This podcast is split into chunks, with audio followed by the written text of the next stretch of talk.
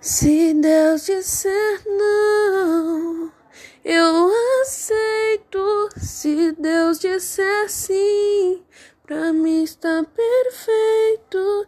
Se Deus não responder, eu vou entender que mesmo sem dizer nada jamais me deixou só.